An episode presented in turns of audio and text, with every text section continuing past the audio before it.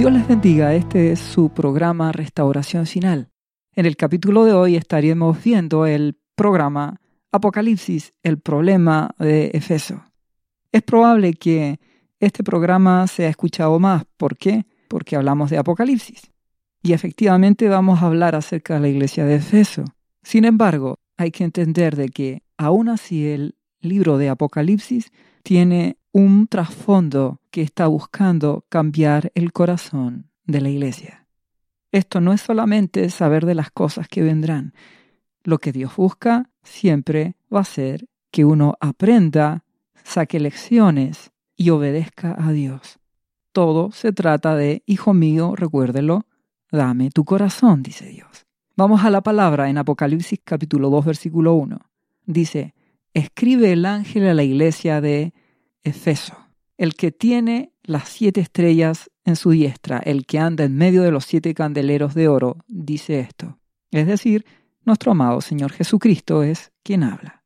Yo conozco tus obras y tu arduo trabajo y tu paciencia, y que no puedes soportar a los malos, y has probado a los que dicen ser apóstoles y no lo son, y los has hallado mentirosos, y has sufrido y has tenido paciencia, y has trabajado arduamente por amor de mi nombre y no has desmayado. Y ahí nos vamos a detener.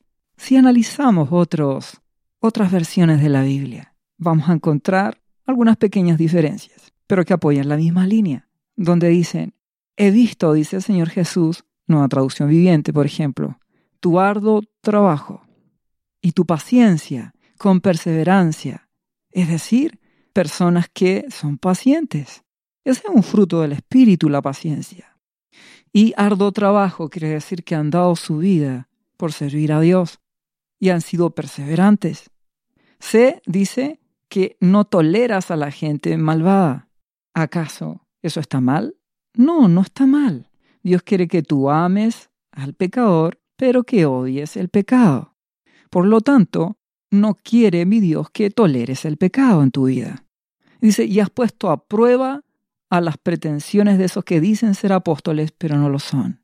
Entonces, ellos han actuado equilibradamente, ponderadamente, juzgando con justicia, porque dice, y has descubierto que son mentirosos. Recuerda, no todo el que dice Señor, Señor.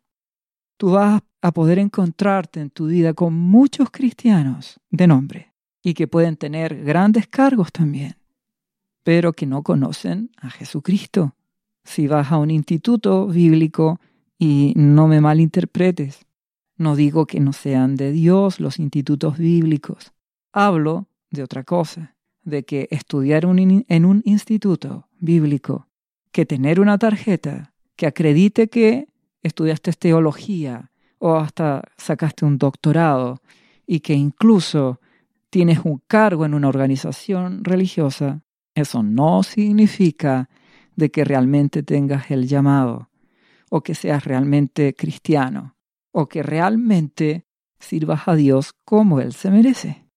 Por lo tanto, no estaban equivocados en esta iglesia de Efeso con probar a las personas si realmente son lo que dicen ser. Lo que Dios busca es fruto en ti. En aquel día Dirán, en tu nombre, Señor, profetizamos, hicimos milagros, hicimos grandes obras. Y Jesús dijo, apartaos de mí, hacedores de maldad. Lo que va a contar el día final ante mí Jesús es tu corazón, tus intenciones, tu obediencia, el fruto de tu amor por Él. Y cuánto Él pudo actuar a través tuyo. Recuerda, no son las obras que tú le haces a Jesucristo. No son las obras que tú haces por Jesús. Es cuanto el Espíritu Santo puede actuar a través tuyo. Y para eso tú tienes que morir y dejar que Jesucristo viva en ti. Entonces Pablo dice, ya no vivo yo, Jesucristo vive en mí. Él fluye a través mío. Eso te traerá paz y podrás entender en el día en que mi amado Jesús nos juzgue a todos en el tribunal de Cristo, tendrás paz. ¿Por qué? Porque moriste a ti mismo y dejaste que Jesús fluyera a través de ti. Ese es el asunto. entonces esta iglesia ha hecho las cosas bien. Esto es interesante. Has sufrido por mi nombre con paciencia sin darte por vencido, dice esta otra versión. La Reina Valera dice, has sufrido y has tenido paciencia. La paciencia, recordemos que es un fruto de la prueba, es decir, has sido probado con diferentes circunstancias, en diferentes situaciones, y has logrado tener perseverancia, paciencia, por amor de mi nombre, es decir, me has amado. La palabra dice que el amor todo lo cree, todo lo espera, todo lo soporta y todo lo sufre. Ese es el orden. Algunos aman a Jesús y están dispuestos a creerle, pero no están dispuestos a esperar. Otros aman a Jesús y están dispuestos a creerle, a esperar y a soportar situaciones por causa de mi amado Jesucristo, injusticias. Y hay otros hermanos en Cristo que no solamente le han creído a Dios y han esperado en sus promesas, sino que han llegado a soportar situaciones por amor a Jesucristo y llegan al punto máximo, sufren por Él. Han sufrido por Él, han sufrido traiciones por causa de Jesucristo. Les han pasado cosas ingratas. Hay gente que los ha menospreciado. Hay familia o hermanos, incluso hasta de la iglesia, que han murmurado contra Él. Ese es el fruto máximo del amor, sufrir. Por eso que nuestro amado Jesucristo nos presentó el amor en su nivel máximo, más puro y más profundo, denominado amor agape o ágape, el amor incondicional. No hay mayor amor que este, que el que da su vida por sus amigos, dijo Jesucristo, nuestro amado. Él demostró su amor a un nivel máximo, ¿Al punto de qué? Al punto de que sufrió en la cruz. Llegó hasta sufrir dolor por ti y por mí. Llegó a sufrir angustia por ti y por mí. Cargó y pagó por nuestros pecados, pagó por nuestra maldad, por todas las cosas que hemos hecho. No hay mayor amor que el de nuestro amado Jesús, que dio su vida por ti y por mí. Pues bien, entonces, ¿qué entendemos de todo esto? La iglesia de Efeso logró llegar a este nivel de amor. Llegó incluso hasta sufrir por nuestro amado Jesús. Sufrir injusticias. Recuerda, todo se trata de amor. Te recomiendo, escucha el podcast acerca de Dios es amor. Cambiará tu vida. Debes comprender cuánto Dios te amó para que lo puedas amar. Entonces mi buen Jesús reconoce a esta iglesia que llegó a amarlo al punto máximo, sufrir por él. Pero tengo contra ti, dice, que has dejado tu primer amor. Otras versiones dicen, lo has abandonado. Ya no me amabas como cuando te hiciste cristiano. ¿Qué quiere decir esto? Lograron llegar al nivel de amor. Eso es lo que Dios espera. Tú puedes preguntarte, ¿eso quiere decir que tengo que sufrir y mucho? No, no se trata de eso. Se trata de amar a Jesucristo y de que le seas leal y que si alguien te traiciona porque tú amas a Jesús, eso no te detenga. No te importe, tú amas a Jesucristo porque Él te amó primero y dio su vida por ti. Pues bien, entonces, ¿qué es lo que le dice? Tengo contra ti que has dejado tu primer amor. Eso es gravísimo, es gravísimo. Significa no necesariamente de que dejaste de creer, no significa necesariamente eso. Significa de que retrocediste, que si le creías a Jesús, este es un proceso, ¿entienden? Cuando Jesucristo le habla a Pedro y le dice nuestro amado Jesús a Pedro, ¿me amas? Pedro le dice, te quiero. No importa, dice mi Jesús, llegará el día en que me vas a amar al nivel más profundo que hay. Incluso serás mártir por mí. Es un proceso, hermanos, un proceso. Usted y yo partimos creyendo a Jesucristo. Avanzamos al nivel siguiente de amor. Esperamos en Él. Esperamos en sus promesas. Esperamos y creemos su palabra. Ejercitamos la fe. Recuerden que la fe obra por el amor. Así dice la palabra. Y el nivel siguiente, hay cosas que soporto. Soporto que mi familia crea que me volví loco porque ahora digo que amo a Jesús y le sirvo. Soporto que en el trabajo no me entiendan. Soporto dificultades pacientemente. Y hay un nivel máximo que es llegar a sufrir por Él, sufrir injusticias, que murmuren contra mí por causa de Jesucristo, que me menosprecien. Y eso tal vez me duele profundamente en el corazón, pero amo a Jesucristo. Esto también implica que cuando las circunstancias que tú vives día a día parecen oscuras, yo no dejo de creer en el amor de Dios. Estoy dispuesto a mantenerme firme y permanezco en Él. Pero si tú llegaste al nivel de esperar en Él y ahora retrocedes, entonces estás abandonando tu primer amor. El primer amor es el amor que debes tener por Dios y por Jesucristo.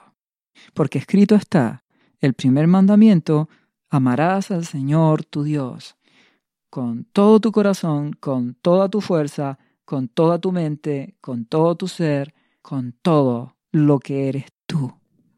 Ese es tu primer amor. ¿Quién es primero en mi vida? Miren, tenemos el gran problema de Efeso. Hay muchos cristianos que a su manera aman a Jesucristo, pero que no son capaces de creerle, ni tampoco esperar, ni menos soportar, y jamás estarán dispuestos a sufrir. Entonces, cuando viene una circunstancia donde la persona tiene que recibir alguna situación por causa de Jesús, recibir alguna ofensa por causa de Jesús, no, no, no, no lo aceptan. Prefieren quedar bien con el hombre antes que con el Señor. Dios exige que no dejes tu amor primero por Él, tu primer amor. Si en esta escalera del amor que yo te hablo retrocedes, eso significa para Dios que estás abandonando tu prioridad. De ahí que hablo tanto de los ídolos, de que somos fieles a Dios hasta que, si soy soltero, hasta que encuentro una novia hermosa. Se acabó mi fidelidad por Jesús. O hasta que tengo el nuevo trabajo. O hasta que me cambié de casa y ahora es la nueva casa el centro de mi atención. O el nuevo auto o lo que quieras colocar. Hasta una nueva mascota, lo que sea. Recuerda, no tiene que ver con que no puedas tener un auto o una casa o un trabajo o una novia o casarte o hijos o lo que sea. El problema y lo que tengo contra ti, dice Jesucristo, es que has dejado tu primer amor. Si yo soy el primero, lo demás es secundario. Si yo soy el primero, dice Jesucristo, dice Dios, entonces lo demás no puede estar a mi altura. Es secundario. Ese es el foco que debemos tener en la iglesia actual. Despertar, ¿entienden? Por eso que Dios a veces permite que el afligidor actúe, que ocurran circunstancias. ¿Para qué? Para que despertemos y volvamos a ese primer amor. Si eres objetivo y honesto contigo mismo, te darás cuenta de que cuando pasamos por problemas, dificultades, situaciones que nos hacen sufrir, ¿qué sucede? empezamos a pensar más en Dios. Si alguien nos traiciona, entonces empezamos a apreciar de mayor forma más a Jesucristo, a valorarlo más, a amarlo más.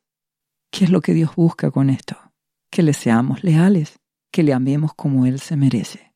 Por eso Él dice, tengo contra ti que has dejado el primer amor. Dios, nuestro buen Abba Padre, y Dios de nuestro amado Señor Jesucristo, y nuestro amado Jesús quieren bendecirte. De hecho, Él es quien te bendice y te provee y te sustenta y quiere darte todas las cosas. Pero ámale a Él primero, ámale a Él primero. Entonces, si seguimos avanzando, ¿cuál es la respuesta que mi amado Jesús le da? Recuerda por tanto de dónde has caído y arrepiéntete y haz las primeras obras Pues si no, vendré pronto a ti y quitaré tu candelero de su lugar si no te hubieres arrepentido. Si vamos a versiones de la Biblia en griego, cuando dicen el versículo 5, recuerda por tanto de dónde has caído y arrepiéntete, dice, cambia tu disposición mental. ¿Qué quiere decir eso? Tú decides si quieres amar a Jesús o no.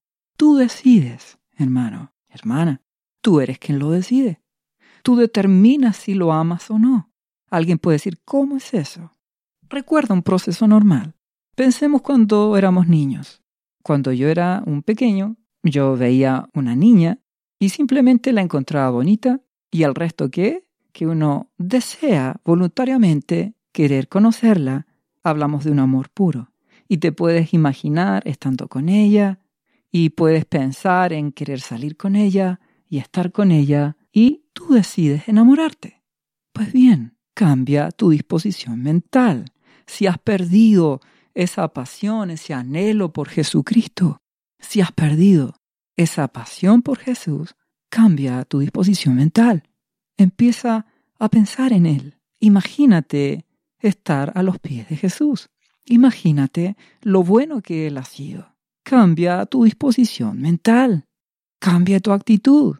Piensa en lo que Él ha hecho por ti. ¿Cuántos cristianos le dicen a Jesucristo que le aman, que quieren estar con Él? ¿Cuántos cristianos le dicen, ven Señor Jesús? ¿Cuántos cristianos piensan en que me gustaría estar en el cielo y escuchar a Jesucristo, como cuentan algunos hermanos que han podido ir al cielo, han visitado el cielo, y estar junto con Jesús y oír su voz, imaginarme ante su presencia. ¡Oh, qué maravilla! Imaginarme y oírle hablar de los planes que Dios tiene, de lo que va a pasar en el milenio, ver su gloria. ¿Cómo no querer estar con Él y no querer estar con Dios Padre, allá en su trono, y amarlo y contemplarlo y ver su majestad. Nos falta amor. Entonces mi Señor dice, si tú en tu mente te pasabas imaginaciones, ¿por qué no puedes aprender a amarme? Siendo, dice Jesucristo, que yo te di todo. Algunos dicen, es que me cuesta. Jesús dice, es que no quieres verme como debes verme. Nadie daría su vida por ti esa hermosa mujer que te agradó ante tus ojos y que tú la proyectas y la amas y que ni siquiera la conoces y que te puede traicionar, tú la amas. O en el caso de una mujer, ese joven apuesto, las, las hermanas son más románticas, se imaginan a ese muchacho o a ese hombre y lo ven ideal y lo ven perfecto y resulta que ese hombre les traiciona, pero ellas se enamoran. ¿Y por qué no por Jesús? Porque nos falta la capacidad de pensar, de imaginarnos, de querer estar con nuestro amado Jesucristo. No, no es solo que uno se imagine. Si yo desarrollo ese amor por mi amado Jesucristo y por mi Dios, es en gratitud porque Él me amó primero y dio su vida por mí. Yo se lo debo todo, se lo debo todo a Él. Y tú también. Entonces debo ser agradecido y debo pensar en lo bueno, en lo agradable y en lo perfecto que será estar una eternidad con Él. Y yo determino, es mi disposición mental de querer amarlo y no voy a aceptar que ninguna mujer, ni esposa, ni novia, nada me separe de Jesucristo. Cambia tu disposición mental. Vuelve a amar a Jesús como Él se merece. Jesús espera que la iglesia, es decir, tú y yo, le amemos con todo nuestro ser. Le creamos, esperemos, seamos pacientes, soportemos y si es necesario hasta suframos. Entonces pueden pensar que eres ridículo porque todavía sigues creyendo que Jesús va a volver. Pues no importa. Amo a Jesucristo. Es mi disposición mental. Quiero verlo a Él detrás de todo lo bueno, agradable y perfecto. Quiero ver a mi Dios, mi Hacedor, el que me dio la vida. Fruto de eso me mantengo. Fruto de eso persevero. Si le perdemos el amor a Jesucristo, recuérdalo, no lograrás llegar a lo que Él espera de ti. Todo se trata de amor. ¿Qué marcaba la diferencia en su momento entre un Pedro y un apóstol Pedro, quiero decir, y un apóstol Juan? Es que Pedro todavía no amaba a Jesús, mientras que Juan decía de sí mismo que él era el discípulo amado. ¿Qué marca la diferencia? Tu disposición mental. Entonces, conforme lo que crees y piensas, hablas. Y sobre la base de eso, te cuidarás más y lo buscarás más y querrás estar más en su presencia y estar con Jesucristo. La oración no es cumplir una rutina porque Dios lo ordena, es porque le amo. Querer estar en la presencia de Dios y buscarle no es por obligación porque si no me pierdo, es porque le amo. Dios puede darme todas las cosas de este mundo, todo lo que Él ha prometido bendecirnos, pero yo quiero cuidar de que Él sea el primero, no el segundo. Todo se trata de amor. Por eso que Lucas capítulo 7, versículo 39 en adelante, cuando se aparece mi Señor Jesús en la casa de un fariseo y este fariseo lo invita y aparece ahí una mujer pecadora, ¿entiendes? Sí, igual que tú y yo antes de conocer a Jesucristo. Y que se humilla ante el Señor, besa sus pies, llora ante Él. ¿Qué responde eh, Simón? Piensa en su mente, si supiera la mujer que la está tocando. Jesús, ¿qué le dijo? Te daré una enseñanza, Simón. Un acreedor tenía dos deudores. El uno le debía quinientos denarios y el otro cincuenta. Y no teniendo ellos con qué pagar, perdonó a ambos. Dime cuál de ellos le amará más. Respondió Simón y dijo, pienso que al que se le perdonó más. Y Jesús dijo, ha juzgado rectamente. Y que le dijo mi señor a Simón, ¿ves esta mujer? Entré en tu casa y no me diste agua para mis pies, mas ella ha regado mis pies con sus lágrimas y los ha enjugado con sus cabellos. No me diste beso, mas esta desde que entré no ha cesado de besar mis pies. No ungiste mi cabeza con aceite, mas esta ha ungido con perfume mis pies, por lo cual te digo que sus muchos pecados le son perdonados porque amó mucho. Ella amó mucho a quién? A Jesucristo. La clave es amarlo. Si no lo llegas a amar a Jesucristo, estarás en problemas. Cambia tu disposición mental. Cantar de los Cantares dice, no hagáis velar al amor hasta que quiera. Dios no te puede obligar a que lo ames.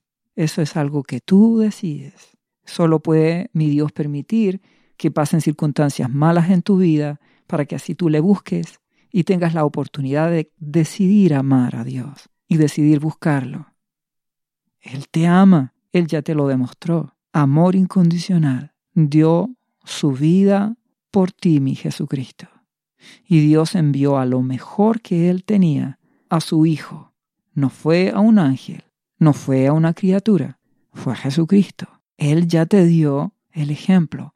Por eso mi Jesús tiene toda la autoridad de retar literalmente a Efeso y advertirle, yo di todo para que me amaras, te amé hasta lo más profundo, lo justo es que tú retribuyas, no te pido algo que no di por ti.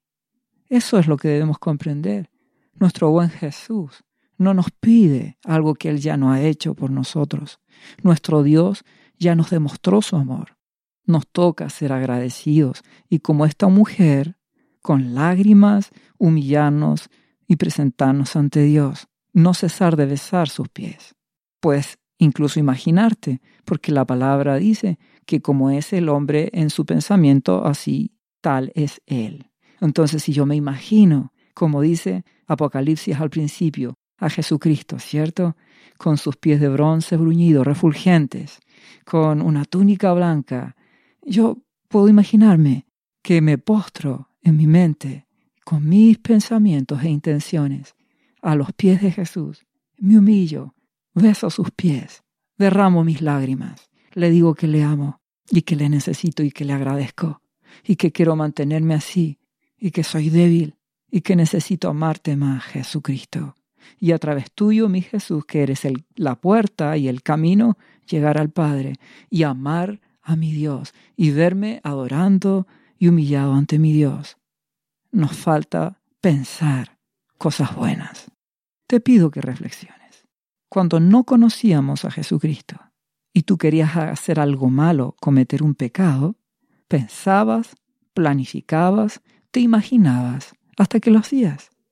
¿Por qué? dice Dios. Ahora cuando se trata de amarme, no tienes capacidad de pensar, ni de proponerte, ni de buscar. Es porque no tienes la decisión. Cambia la disposición mental. Busca amar a Jesucristo. Imagínate y fiel. Cambia tu actitud. Fruto de eso quieres buscarle. Fruto de eso quieres amarle. Jesús advierte, si no lo haces, entonces me obligas a qué? A que tenga que actuar, a quitar el candelero. Si no te arrepientes, quiere decir que habrán consecuencias. Pero la palabra de Dios es como fuego, purificador. Entonces tú recibes la palabra, te juzgas a ti mismo y no necesitas ser juzgado. Entiendes que Dios espera que tu disposición mental cambie y que haces tú, le buscas con amor y te propones pensar en Él y te propones querer pensar en su palabra y te imaginas queriendo amar a Jesús. No, te imaginas amándole, siendo una María Magdalena, siendo un discípulo Juan que está escuchando al Maestro ahí junto a él. Si lo haces con una buena actitud y te humillas ante Dios, cada día Él te ayudará más a que recuperes ese primer amor, ese amor por Él y todo lo demás que es secundario te será añadido. Porque Dios es bueno, porque Él te ama y Él sí que quiere bendecirte. Y Él sí que quiere bendecirte. Dios te bendiga. Llegamos hasta aquí. Ama a Jesucristo. Proponte amarlo. Búscalo con todo tu ser y lo encontrarás. Dios te bendiga en el nombre de Jesús.